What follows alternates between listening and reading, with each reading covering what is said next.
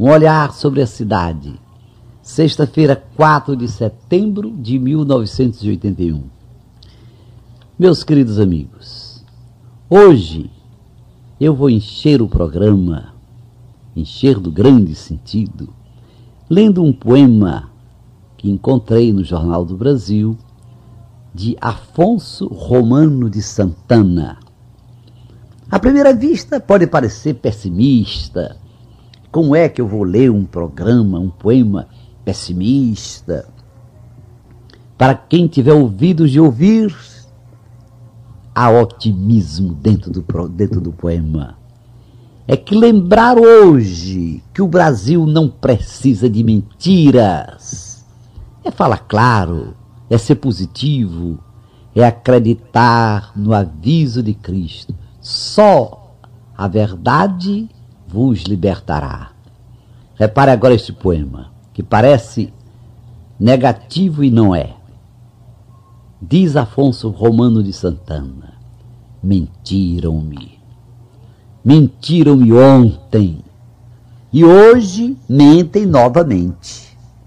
Mentem de corpo e alma completamente. E mentem de maneira tão pungente que acham que mentem sinceramente mentem sobretudo impunemente. Não mentem tristes, alegremente mentem.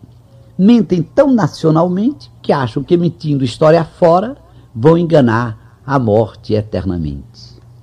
Mentem, mentem e calam, mas suas frases falam e desfilam de tal modo nuas que mesmo um cego pode ver a verdade em trapos pelas ruas. Sei que a verdade é difícil e para alguns é cara e escura. Mas não se chega à verdade pela mentira, nem à democracia pela ditadura. Evidentemente, a crer nos que me mentem, uma flor nasceu em Hiroshima. Em Auschwitz havia um circo permanente.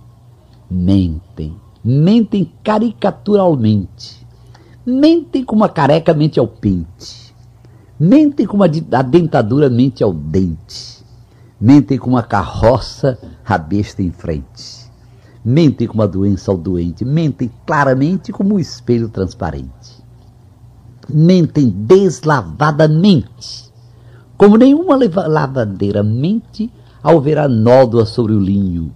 Mentem com a cara limpa e nas mãos o sangue quente Mentem ardentemente como um doente nos seus instantes de febre, mentem fabulosamente como um caçador que quer passar gato por lebre. E nessa trilha de mentira, a caça é que caça o caçador com a armadilha. E assim cada qual mente industrialmente, partidariamente, incivilmente, tropicalmente, incontinentemente, hereditariamente. Mentem, mentem, mentem. E de tanto mentir tão bravamente, constrói um país de mentira diariamente. Mentem no passado e no presente passam a mentira limpo. E no futuro mentem novamente. Mentem fazendo o sol girar em torno da terra medievalmente. Por isso, desta vez, não é Galileu quem mente, mas o tribunal que o julga heregemente. Mentem como se Colombo, partindo do Ocidente para o Oriente, pudesse descobrir de mentira um continente.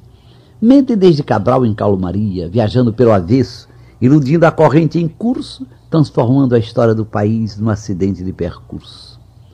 Tanta mentira assim industriada me faz partir para o deserto penitentemente ou me exilar com Mozart musicalmente em harpas e oboés como um solista vegetal que sorve a vida indiferente.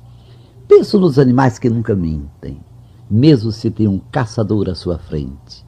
Penso nos pássaros, cuja verdade do canto nos toca matinalmente. Penso das flores, cuja verdade das cores escorre no mel silvestremente. Penso no sol que morre diariamente, jorrando luz, embora tenha a noite pela frente página branca onde escrevo, o único espaço de verdade que me resta, onde transcrevo o arrobo, a esperança, e onde tarde ou cedo deposito meu espanto e medo. Para tanta mentira, só mesmo um poema explosivo, conotativo, onde o advérbio e o adjetivo não mentem ao substantivo e a rima rebenta a frase numa explosão de verdade. E a mentira é repulsiva, se não explode para fora, para dentro explode implosiva. Meu caro Afonso Romano de Santana, não desanime.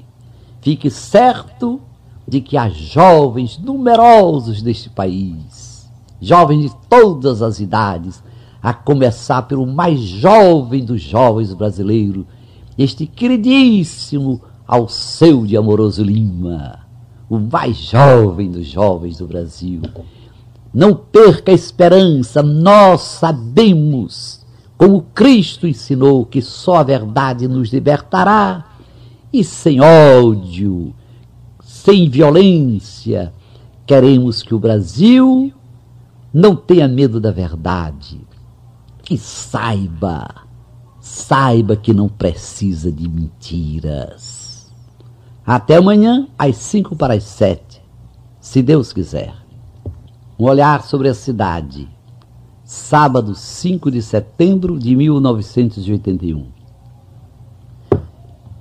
Meus queridos amigos, em geral, eu não faço aqui pedidos, apelos, mas hoje venho fazer um apelo que eu tenho a impressão de que todos vão entender. Vejam bem, para nós, o problema de saúde, como a campanha da fraternidade colocou tão bem, é um problema global. Porque se o homem está desempregado, então não ganha. Se não ganha, cadê casa? Cadê comida? Cadê possibilidade de, de até de, de ir médico, de, de ter remédio? É, é realmente a saúde é um problema global. Eu imagino como sofre um médico sincero, médico médico, quando vê aquela fila imensa diante dele. E ele nem sabe o que fazer. Atender bem uma meia dúzia, mandar o resto para casa, quando há tanta gente ali que para vir teve que pedir dinheiro emprestado para o transporte. Às vezes vim só com, com o transporte de vinda, não tem o transporte de volta. Quantos chegam de madrugada na esperança de, de ser atendidos? Quantos, quantos chegam sem café? E o médico se vê naquela contingência tremenda de constatar enfermidades graves, de saber que qualquer que seja a enfermidade, sempre ou quase sempre, a primeira de todas, sobretudo nas crianças, é a fome eu sei que há muito médico sincero e que sofre. Sei também que hoje há uma campanha na qual inclusive nós nos incluímos de despertar confiança nos remédios caseiros. Estamos procurando descobrir aí as nossas ervas, os nossos chás. Porque hoje há, sem dúvida nenhuma, um abuso da indústria de farmácia. Não estou acusando ninguém em particular, sobretudo os nossos farmacêuticos locais. Este é problema de multinacional.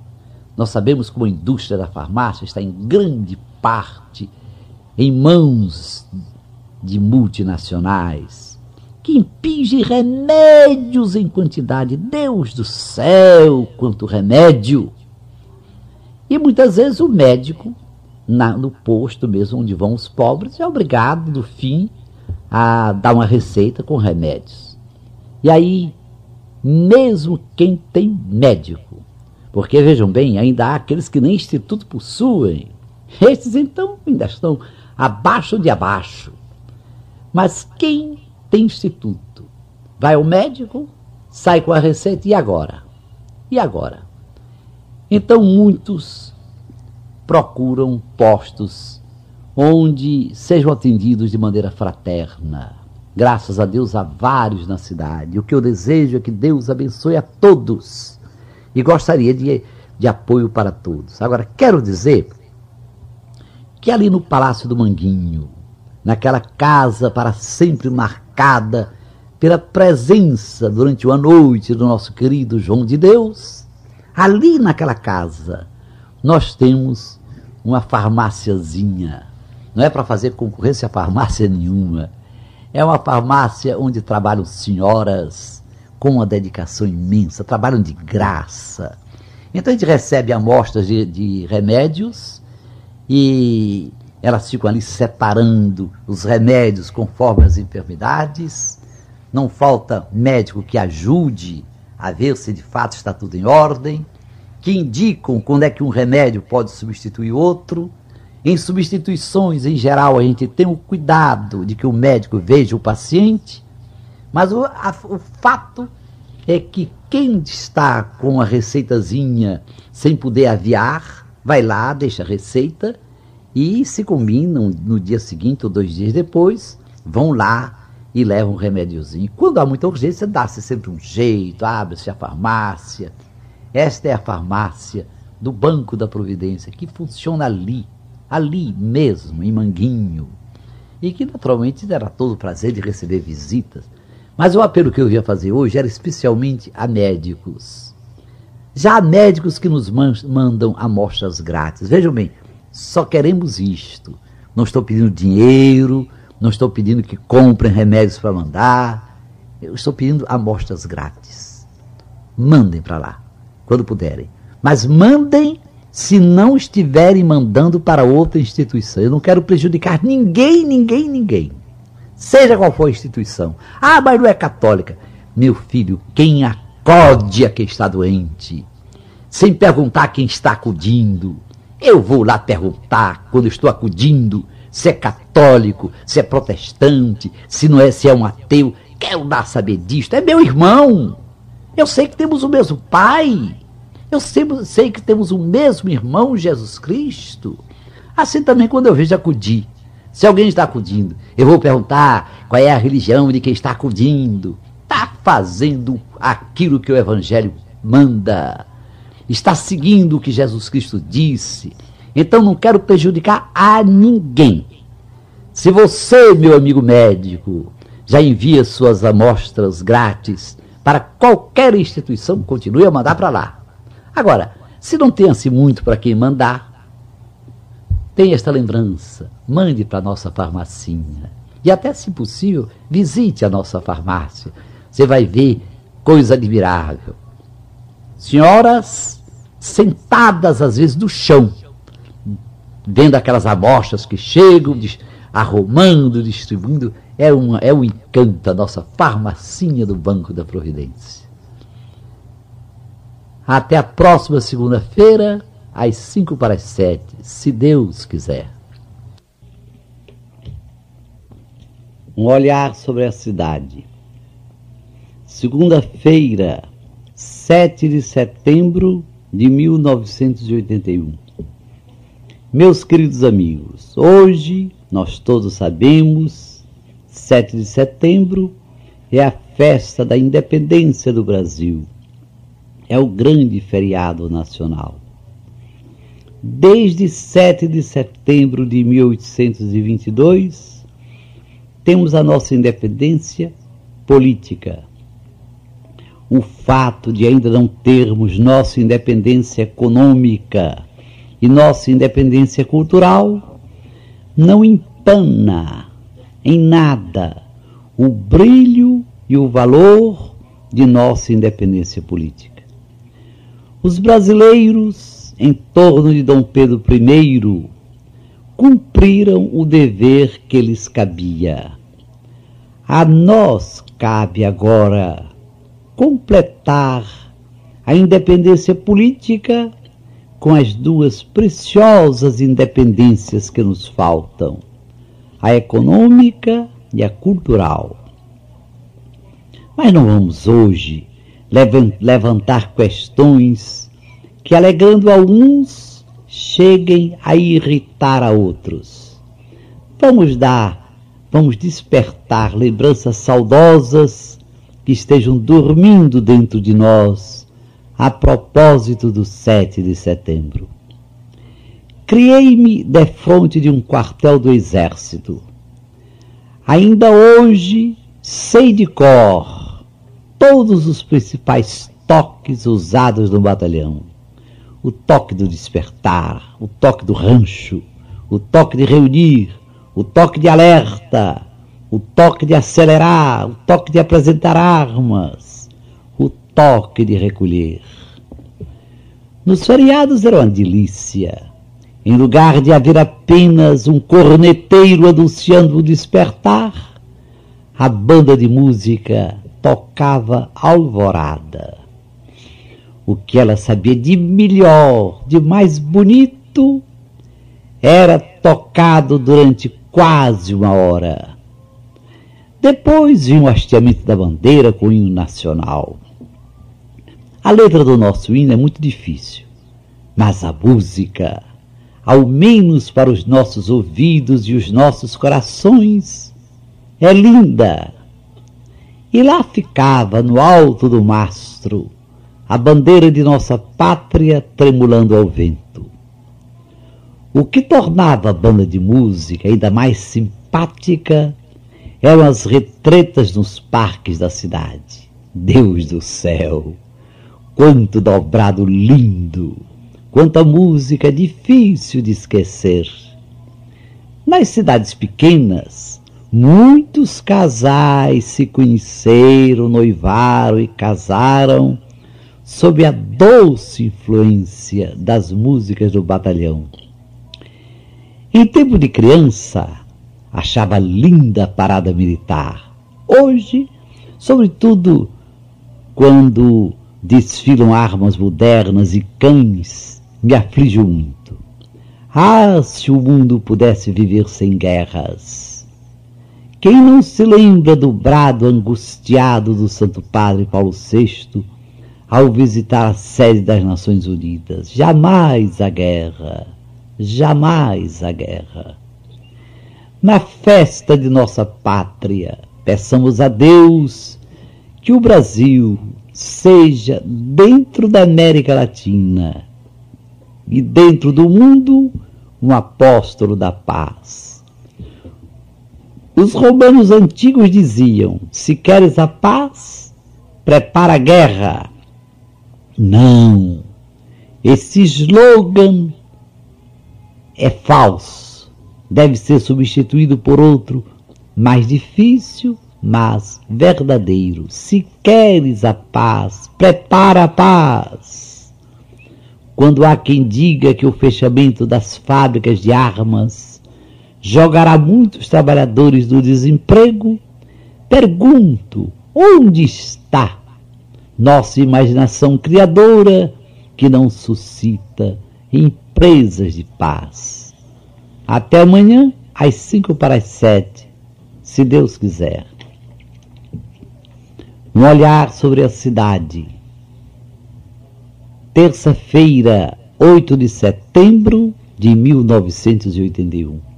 Meus queridos amigos, lembram-se de que hoje é o dia dos anos de Nossa Senhora. Vamos louvar a Mãe querida. Pensemos nela como mãe das mães. Mãe das mães, para quem se dirige de preferência teu olhar materno?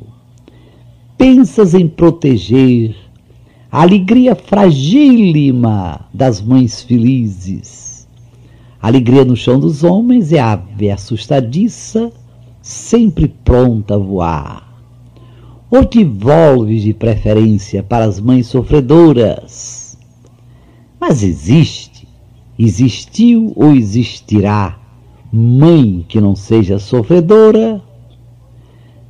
Não é verdade que para merecer o nome de mãe, depois de carregar nove meses o filho no seio, é preciso carregá-lo a vida toda no pensamento e no coração? Nossa Senhora entende tão bem a palavra sobre a mãe depois de carregar nove meses o filho no seio, o carrega a vida toda no pensamento e no coração. Já houve discussão muito acesa para saber se Deus é pai ou é mãe. Discussões assim, só mesmo de quem não tem o que fazer. Homem e mulher são criaturas de Deus. Homem e mulher têm coração e nasceram para amar. Amar a Deus e amar o próximo. Pai e mãe, entre as maiores virtudes, devem saber amar. Claro que há mães e pais que são exemplos maravilhosos de amor aos filhos. Acontece que Deus é amor, e o amor de Deus supera de modo infinito o amor dos mais amantes dos pais e das mães. A meditação dirigida a Nossa Senhora no dia dos anos da Mãe Querida lembra que toda mãe, depois de carregar o filho nove meses no próprio seio, tem que o carregar até o fim da vida no pensamento e no coração. Se acontece assim com uma criatura humana, imagine-se o que acontece com Deus, que é amor e que nos criou por amor, sendo o primeiro a nos amar, quando nem podíamos amar porque nem existíamos. Claro que Deus nos guarda em seu pensamento e em seu amor. E ninguém dentre as criaturas entende mais este amor de Deus do que Maria, Nossa Senhora, escolhida pelo Pai para ser mãe de Cristo e nossa mãe. Mãe querida, nós é que devíamos chegar com presentes para aniversariante do dia. Em lugar de trazer presentes, pedimos um presente. Pedimos ao Pai pelos merecimentos de teu filho querido e também por tuas preces. A graça de entender sempre mais o privilégio imenso de ser amado de toda eternidade para todo sempre por nosso Deus, que é amor. Até amanhã, às cinco para as sete, se Deus quiser. Um olhar sobre a cidade. Quarta-feira, 9 de setembro de 1981. Meus queridos amigos, Lembram-se da parábola do bom pastor, que ao notar que uma ovelha não chegou com as outras, deixou as noventa e nove no redil e saiu estrada fora em busca da ovelha perdida. O pastor não mediu sacrifício, não pensou em cansaço, até encontrar a ovelha que se extraviara. Quando achou a ovelha perdida, ficou felicíssimo e a carregou nos braços e a colocou nos ombros. O que Cristo não contou, mas podemos imaginar, foi o que se passou com as 99 ovelhas que ficaram no redil sem o pastor. Uma primeira comentou: Mas esta é demais, é de morte. Nós, as 99, estamos aqui sendo castigadas por sermos fiéis. A endiabrada, a leviana, que se mandou mundo afora, de tal modo abalou o pastor, que ele nos largou aqui e se foi, sem pensar em canseira, e não vai parar enquanto não trouxer de volta coitadinha, a queridinha. Outra ovelha continuou, e é claro que quando ela preferiu ficar longe de nós, foi para aproveitar o tempo. Imagino que ela não fez de ontem para hoje. Uma terceira disse: Claro que vai voltar com cara de vítima, com ar de, de santa sofreu a mais não poder e só pensou em agarrar-se com Deus. A primeira voltou a falar. Eu é que nunca me enganei com ela. Sempre a achei com cara de fingida.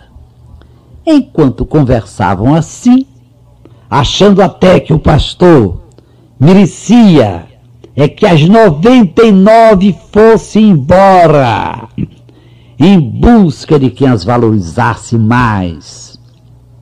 Chega o pastor, radiante, com a ovelhinha nos ombros. Tomou um choque quando viu que as 99 se afastaram. Umas de modo mais discreto, outras ostensivamente. Em vão o pastor buscou quem tivesse o mais leve interesse em saber como se dera o extravio e o que se passara com a coleguinha. Coleguinha só não, irmã. Só encontrou sorrisos maliciosos e ovelhas que se entreolhavam, cheias de azedume e de má vontade. Nos dias que se seguiram, formava-se um vácuo cada vez que a fugitiva se apresentava. Estarei sendo injusto com as ovelhas? Isto de ciúme, que leva a murmurar, será triste especialidade de criaturas humanas? Isto de tratar com frieza, de criar gelo, fazer de conta que não vê e que não ouve, será privativo de nós outros que nos julgamos animais racionais, superiores a todos os animais. Até amanhã, às cinco para as sete, se Deus quiser. Um olhar sobre a cidade. Quinta-feira, 10 de setembro de 1981. Meus queridos amigos, mais uma vez me perguntam em carta a quem mais admiro, a quem quebra, mas não verga, ou a quem verga, mas não quebra. Temos que examinar a questão devagar e usando a cabeça. Há pontos em que não se pode ceder, em que não se pode vergar. Mas estou pensando não em caprichos. Não estou pensando em radicalizações sem razão e sem base. Quando se trata de princípios, de valores perenes, criados não pelos homens, mas pelo próprio Deus. Aí não se pode ceder, não se pode vergar. Há circunstâncias em que entre a morte física e a morte moral nem se pode discutir. Mil vezes pior é morrer moralmente, é ser um vivo morto. Vergar sem quebrar é válido e belo quando se tem resistência para não quebrar. E a gente verga por exemplo, para sustentar a esperança do povo. Cada vez mais eu creio na não violência ativa. Cada vez sonho com o meu povo unido, sem ódio, sem violência, não para pisar direitos dos outros, mas para não permitir que ninguém venha pisar direitos que não são presentes nem do governo, nem dos ricos, mas do próprio Criador e Pai. Não vacilo em aconselhar nossa gente sofrida a não aceitar provocações.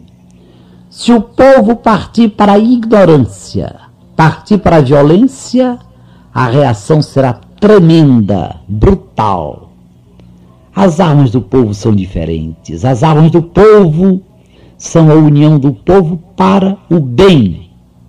São a fé em Deus, a crença na justiça e a certeza de contar com a Igreja de Cristo, decidida sempre mais em sua opção pelos pobres. Hoje não falta quem acuse a Igreja de agitadora. Um dia quem hoje nos acusa de maneira totalmente injusta, talvez se arrependa, vendo que o nosso papel se não é de fazer de modo algum jogo dos opressores, também de modo algum não é de incitar quebra-quebra, de encorajar a violência. Não é fácil a não violência ativa. O povo já está tão cansado, tão revoltado, que, que nós, que não abrimos mão e não abriremos mão da não violência ativa, temos dificuldades grandes. Só para dar um exemplo, fala-se de invasões e a igreja é acusada de insuflar os invasores. Por quê? Quem se alarma com as invasões não se dá o trabalho de ver que invasão já é consequência da violência e do absurdo de expulsões desumanas, injustas e anticonstitucionais. Há o direito de propriedade, é claro, mas o direito de propriedade exige um sentido social da propriedade. E direito de propriedade existe para todos, pois Deus criou a terra para todos. Até amanhã, às cinco para as sete, se Deus quiser. Um olhar para um olhar sobre a cidade. Sexta-feira, 11 de setembro de 1981.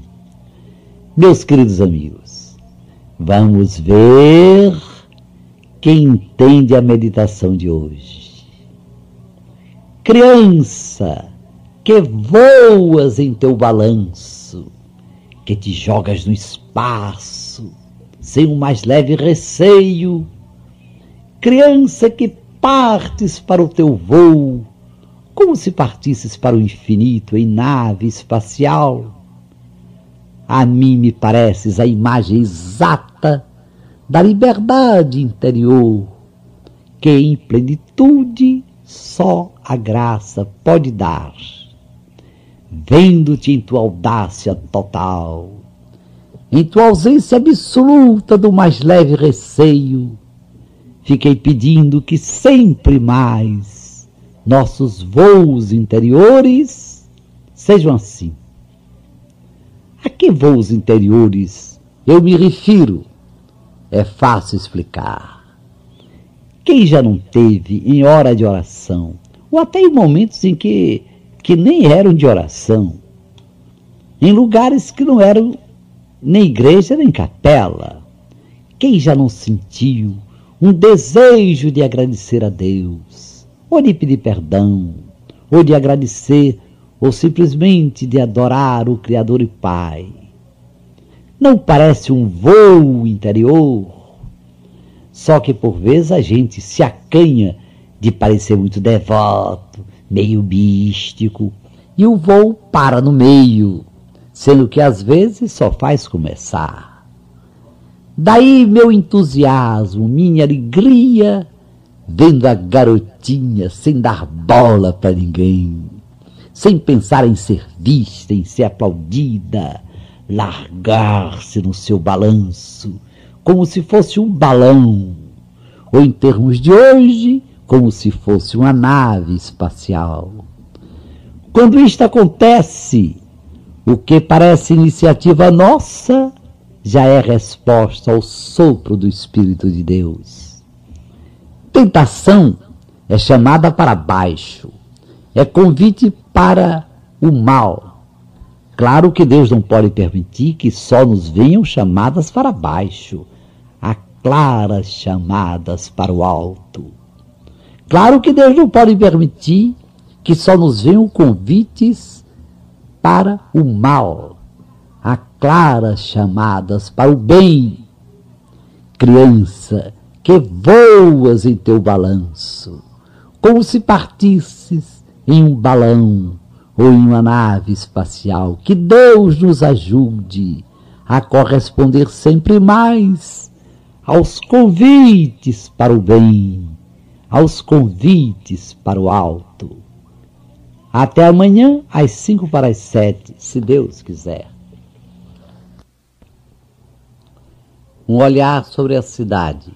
Sábado, 12 de setembro de 1981.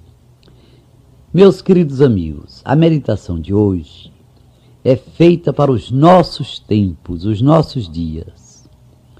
Homem, meu irmão, o Senhor nos fez participar de Sua inteligência divina e de seu poder criador. Ele teve a humildade e a audácia de encarregar-nos de dominar a natureza e completar a criação. Será que então temos o direito de poluir a natureza, de destruí-la, desperdiçando matérias-primas não raro, não renováveis? Homem, meu irmão, precisamos aprender com Deus a criar e não a destruir. A destruição não é digna do Criador e ainda menos do co-criador. O que estamos fazendo em matéria de poluição é tremendo. Quem se der ao trabalho de procurar aqui no Recife, na Rua do Jiriquiti 48, a Pastoral dos Pescadores, vai ficar horrorizado com o que está acontecendo com os rios de Pernambuco e de todo o Nordeste. As usinas de cana-de-açúcar e as indústrias modernas derramam nos rios caudas altamente venenosas. É de cortar o coração o que acontece com os peixes. Morrem todos. E a morte dos peixes tira o pão da boca dos pescadores. Curioso é que há leis proibindo severamente jogar caudas venenosas dos rios. Mas lei existe mesmo é para pobre, que não tem como defender-se. Rico encontra sempre saída para escapar das leis. Outra poluição tremenda é a poluição nuclear. Os Estados Unidos se preocupam em saber o que fazer do lixo atômico. O lixo atômico, para não escapar, precisa ser envolvido por muros enormes, mas enormes mesmo. Não me lembro de ter jamais encontrado, nem em informações escritas, nem informações transmitidas pelo rádio e pela televisão, o que está previsto para proteger-nos contra a poluição perigosíssima do lixo nuclear. Quando o Brasil vai ter coragem de discutir em público problemas de, ligados diretamente com a saúde e o bem-estar do povo? Quando todos nós nos convenceremos de que o Brasil não precisa de nossas mentiras. Até a próxima segunda-feira, às cinco para as sete, se Deus quiser. Um olhar sobre a cidade. Segunda-feira, 14 de setembro de 1981. Meus queridos amigos, acredite se puderem, as pedras sofrem porque todos falam da dureza delas. No entanto, Cristo buscou uma pedra onde repousar a cabeça. Ele sabia que a esperança das pedras é servir. Servindo, elas se tornam macias como nuvens. Feliz de quem mede o sentido profundo, a grandeza e a beleza de servir quem serve como escravo, quem serve à força, debaixo da sanha de um feitor e da crueldade de seu chicote, conhece a deturpação de servir. Como é diferente servir com ódio, reclamando, praguejando e servir com amor. Santo Agostinho diz com plena razão: quando se ama, não há trabalho. Ou se há trabalho, o trabalho é amado.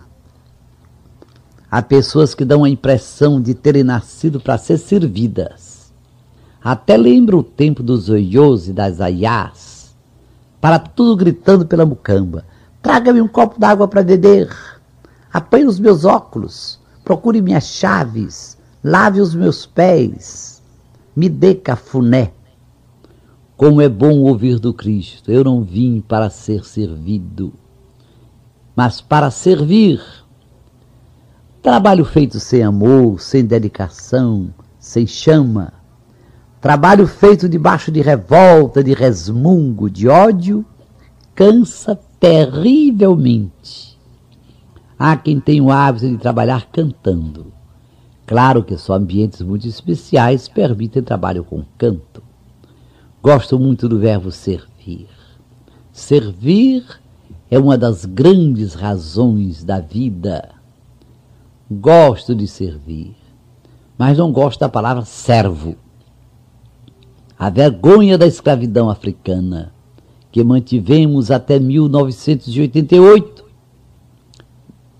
1888, a vergonha de muita escravidão que ainda é mantida sem nome, me faz vibrar de alegria quando Cristo diz que já não nos chamará de servos, mas de amigos.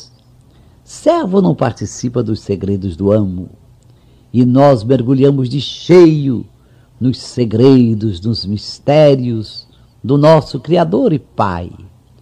Como seria bom que todos gostássemos realmente de servir, mas de servir por amor e com amor. E como seria bom que servindo ninguém se sentisse servo. Até amanhã, às cinco para as sete se Deus quiser. Um olhar sobre a cidade. Terça-feira, 15 de setembro de 1981. Meus queridos amigos, a água, filha querida de Deus, vive da esperança de servir.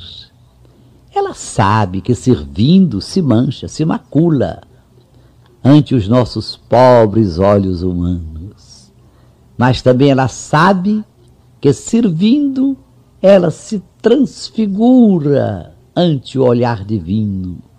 De, de tal modo, servir é enriquecimento diante do Pai Celeste, que nos serve a cada instante, mantendo-nos a vida e ofertando-nos a criação. Diante do Filho, que declarou abertamente que não veio ser servido, mas servir diante do Espírito Santo, que não cessa um instante de soprar sobre o mundo justiça e paz, fé, esperança e amor. E que ninguém me venha dizer que a água depois de servir é suja, por vezes fétida, e só serve para ser posta fora. Quem fala assim também deve achar que há trabalhos que sujam as mãos. Trabalho não suja a mão de ninguém. Então o varredor de ruas, o apanhador de lixo tem mãos sujas? O que suja a mão é a avareza, que fecha as mãos para não acudir o irmão oprimido, pisado, necessitado. O que suja a mão é sangue, como o de Abel, que continua através dos milênios, a manchar as mãos dos caíns. O que suja a mão é o egoísmo, que para tudo guardar se fecha, que é insaciável em tudo, tudo, tudo querer guardar só para si. A água, filha querida de Deus, bem pode ser nossa mestra de servir servir como Cristo, que se carregou de tal modo de nossas manchas, de nossos pecados, que chegou a soltar o brado angustiadíssimo: Meu Pai, meu Pai, por que me abandonaste? Até amanhã, às cinco para as sete, se Deus quiser. Um olhar sobre a cidade, quarta-feira, 16 de setembro de 1981. Meus queridos amigos, conversemos com a luz, nossa irmã, luz que desces do alto e tudo transfiguras, transformando em brilhante até o humilde caco de vidro que ali está, no meio da estrada. Quais os momentos de maior felicidade em tua visita à nossa humilde pequenina terra? Gostas de ver a poeira do caminho bailar em teu raio como se estivesse vestida de ouro? Gostas de iluminar a ciranda de folhas secas e papéis rasgados, felizes como dançarinos de beijar? De minha parte, luz querida, o que mais admiro em ti, o que mais preciso aprender contigo, é ver-te mergulhar em pantanais, é ver-te entrar em poças humildes já virando lama, e tudo sanear, e tudo limpar. E eis o grande mistério, sem manchar-te, sem nada perder de tua pureza. De vez em quando, em diferentes países, surgem grupos partidários que se autodenominam de mãos limpas. Será que neste querido e atormentado chão dos homens pode haver criatura humana que se possa gabar de ter as mãos sempre limpas? Seria necessário discutir primeiro o que suja e o que não suja as mãos. Para mim é evidente que trabalho não suja a mão de ninguém. Engraxate com as mãos cheias de graça apanhador de lixo, de tanto carregar vasilhas, nem sempre muito limpas. Carvoeiro, carvoeiro que lida com carvão o dia inteiro, podem dar a impressão de mãos sujas. Afirmo e provo que trabalho não suja a mão de ninguém. Mão se suja com sangue do próximo, com assinaturas injustas em documentos que exploram criaturas humildes e as esmagam. Mãos se sujam quando se crispam de ódio, ou se escancaram de ganância, ou se fecham de avareza. Luz, minha irmã, nossa irmã, ensina-nos a descobrir onde está a verdadeira limpeza e onde estão as manchas e as verdadeiras sujeiras e como ajudar a vencê-las. Até amanhã, às cinco para as sete, se Deus quiser. Um olhar sobre a cidade. Quinta-feira, 17 de setembro de 1981. Meus queridos amigos, quando se lê a palavra de Deus na Bíblia, é impressionante ver como criaturas humanas construíam ídolos para depois adorá-los. Chegavam até a adorar bezerros de ouro e a oferecer-lhes sacrifícios. Será que passou o tempo das idolatrias? Será que o homem de hoje livrou-se da atitude absurda de construir bezerros de ouro para depois adorá-los? Há quem se preocupe de tal modo com o dinheiro, há quem fique de tal modo em disparada atrás de dinheiro, Há quem deseje 30 horas por dia para correr atrás do dinheiro. Há quem, quem esteja convicto de que dinheiro compra tudo, resolve tudo, ajeita tudo. Há quem em busca de dinheiro esqueça a família, os filhos e a esposa. Há quem por dinheiro pise princípios, convicções, valores sagrados.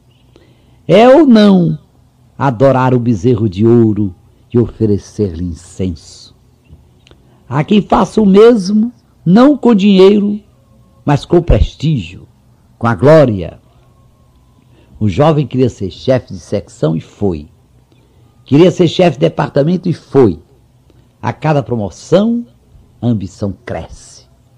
E os métodos para subir vão progressivamente perdendo escrúpulos bajulação, intrigas, calúnias, vão se tornando armas lícitas nos tempos duros de hoje.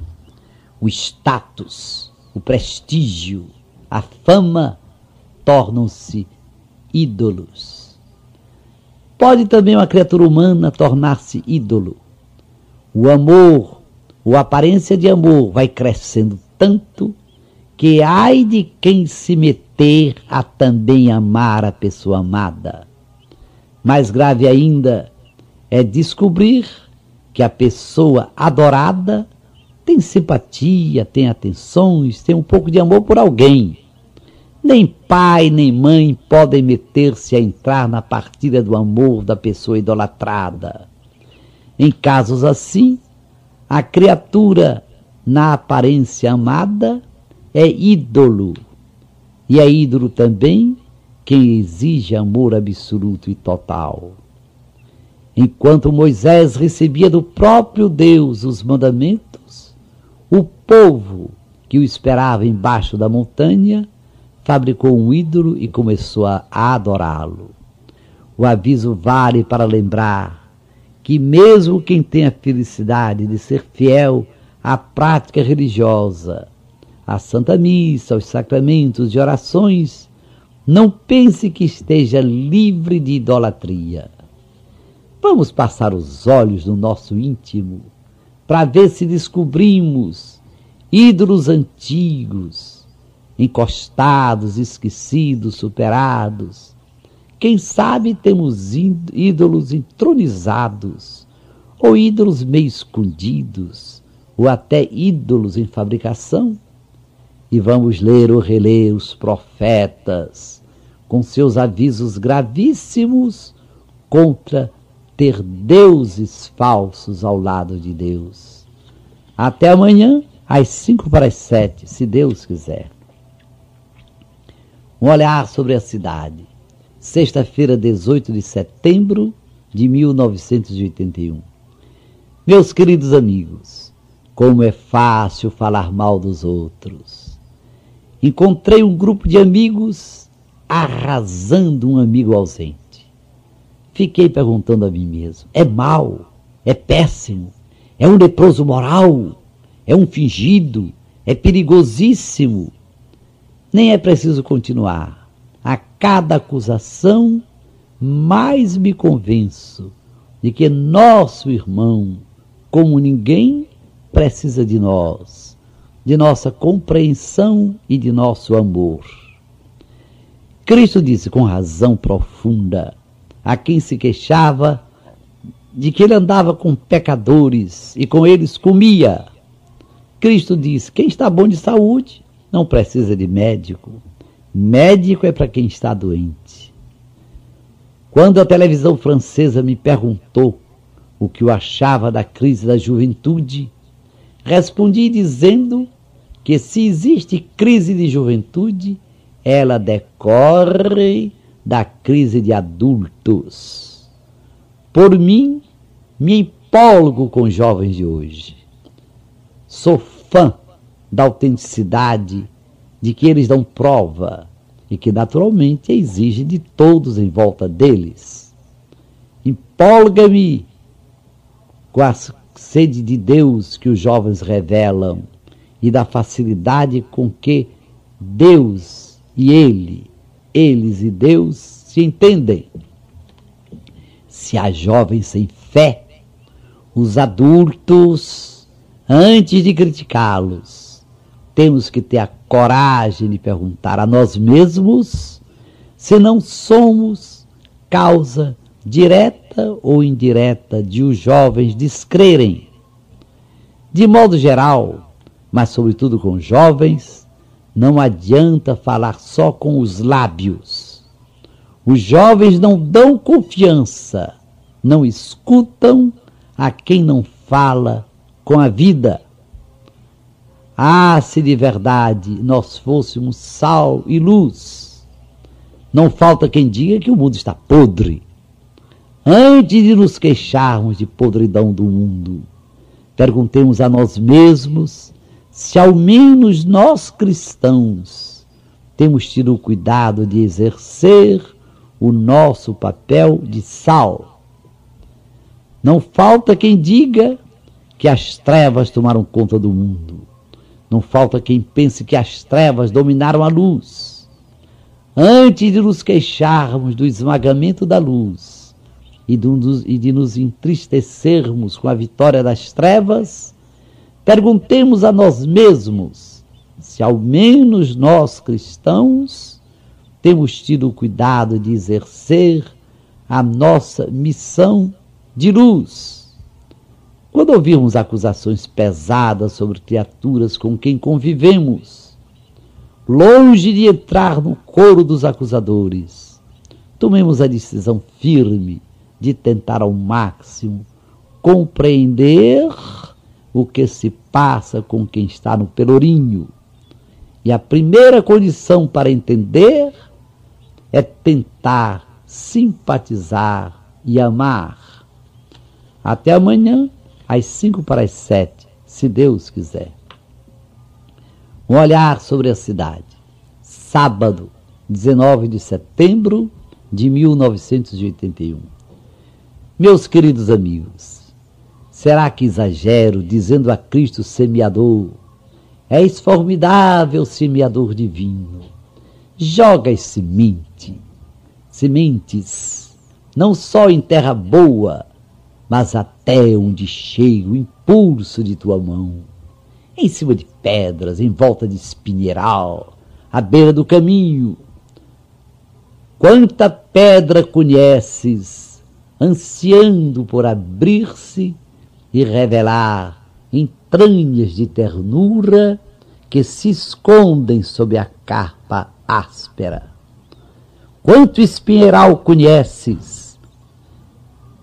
que é muito mais aparência e esconde sede de carinho por detrás da agressividade. E por que reclamar sementes jogadas em plena estrada, se tu és a um tempo semeador e caminho? E ai de nós, semeador divino, se não fosses pródigo, mão aberta, jogando semente onde quer que ela possa cair. Ai de nós, semeador divino, se jogasse sementes somente em terra boa e fértil, preparada, adubada. As sementes jogadas por tua mão trazem força total. São capazes de rebentar em cima de pedras. São capazes de amansar as torceiras de espinhos e de resistir as pisaduras de quem passa estrada afora. Procura imitar-te, divino semeador. Hoje há máquinas enormes para rasgar o terreno e afofá-lo e prepará-lo. Há máquinas enormes para espalhar em minutos toneladas de adubo em áreas sem fim. Há máquinas enormes para jogar os as sementes para borrifar as plantas contra pragas e para a colheita reunida em enormes celeiros. Mas nada disso é para matar a fome do pobre. Tudo segue para os grandes supermercados do mundo. Claro que um cristão não é contra o progresso, mas não pode aceitar um progresso anti-humano que põe o lucro como valor supremo e esmaga milhões de filhos de Deus. Prefiro continuar jogando sementes com a mão cheia. Prefiro continuar com medidas humanas, semeando e colhendo, não em termos de ganância, de lucro acima de tudo, semeando e colhendo em medida humana, ajudando a cumprir o desejo de Cristo que veio para que todos tenham vida e vida em abundância. Até a próxima segunda-feira, às cinco para as sete, se Deus quiser.